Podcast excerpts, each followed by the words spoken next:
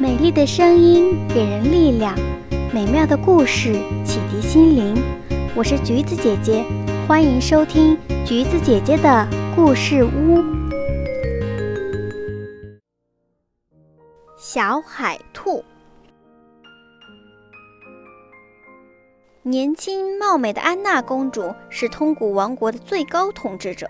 她经常独自登上一座高楼的顶层，走进秘密大厅，在窗前向远处眺望。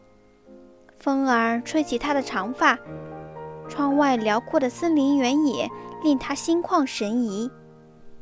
公主的这个秘密大厅共有十二扇窗，从第一扇窗看外面，能够比普通的窗户看得要清楚些；从第二扇窗往外看。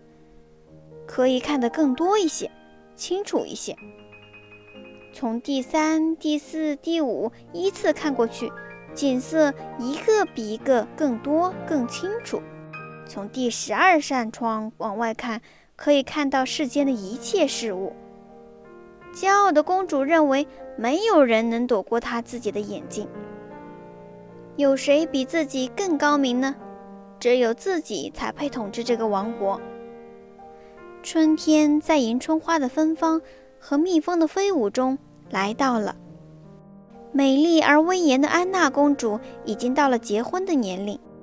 她向外界宣布，向自己求婚的人首先必须能藏到一个不被她发现的地方。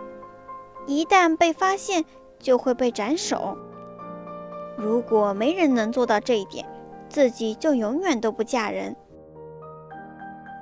慕名而来的人藏到各种令人难寻的地方，结果都被公主从秘密大厅的第一扇窗看到而送了命。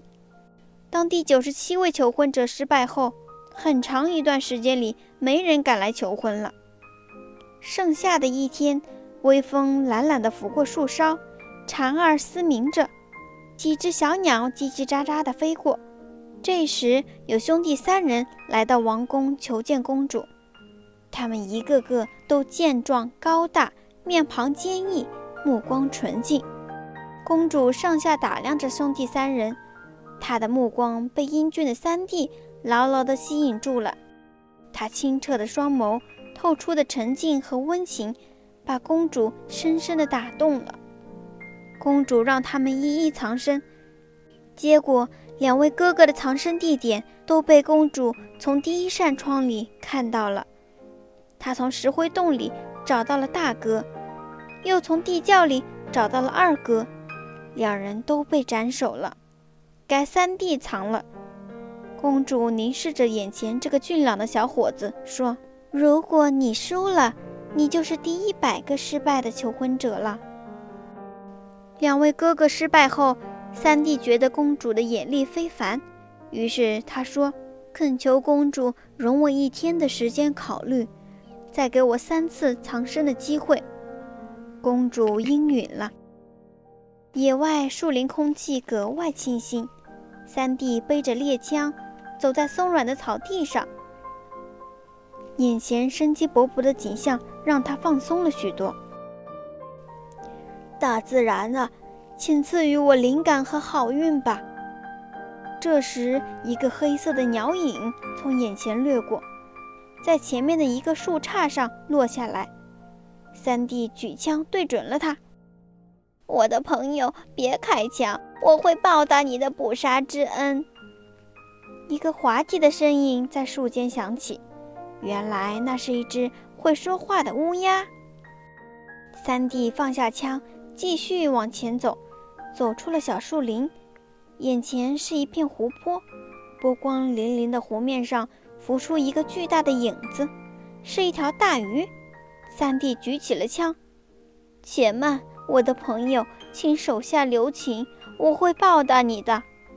三弟又放下了枪，目送那条说话温柔的大鱼慢慢游走了。三弟回到树林边。一只跛足的狐狸迎面走来，他举枪就射，没打中。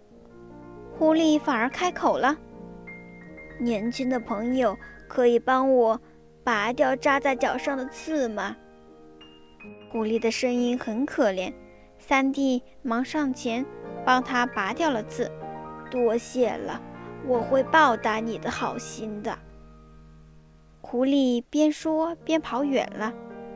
第二天就是和公主约定开始捉迷藏的日子。三弟到树林求助第一个朋友乌鸦。乌鸦用一只翅膀托腮，沉思片刻，说：“有啦！”只见乌鸦飞快地扇动着双翅，一片耀眼的彩光闪现后，一只大鸟蛋从中分开。乌鸦把小伙子收进去，蛋又自动合上。乌鸦满意的蹲坐在鸟蛋上。时间到了，公主来到大厅，从第一扇窗口开始看。直到第十一扇窗口，才发现三弟。次日，三弟去求教第二个朋友大鱼。大鱼钻入了水中，思考了一会儿，浮出水面，笑着说：“这样好了。”他张开大嘴，让小伙子钻进去，然后潜到湖心的最深处。时间到了，公主这一次从第一扇窗只看到第十二扇窗。才发现了三弟，最后的期限到了。这一天一大早，三弟就钻进树林去找第三位朋友，那只充满灵气的狐狸。狐狸闭眼思考了三分钟，然后他在他的耳边说了几句悄悄话。他们一起来到一处亲切的溪涧旁，先后跳入水里。一会儿，狐狸变成了商人，从水里爬上来。三弟则变成了一只拇指大小的小海兔。上午时分，集市上的人们被商人手上乖巧可爱的小海兔吸引，纷纷上前围观。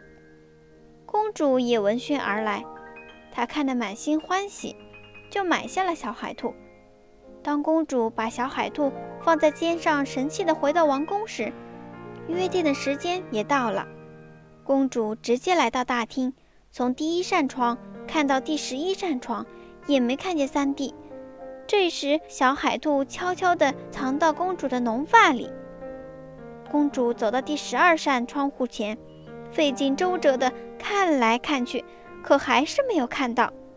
无可奈何，只好转身离去，却发现小海兔在她的发辫里趴着。气恼的公主一把把它扔到地上。看你这个小东西往哪儿钻！小海兔却一溜烟儿地跑了，从清澈的溪涧里出来。狐狸和三弟都恢复了原样。我终于赢了！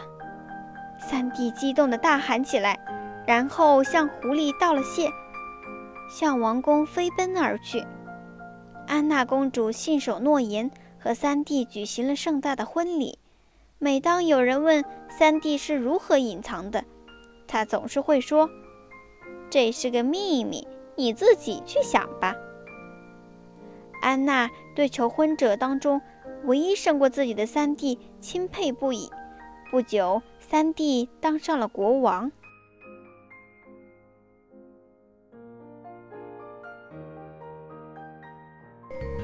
好啦，亲爱的小朋友们，故事讲完了。喜欢橘子姐姐讲故事，记得点赞、订阅和分享哦。有想对我说的话，欢迎在评论区留言哦。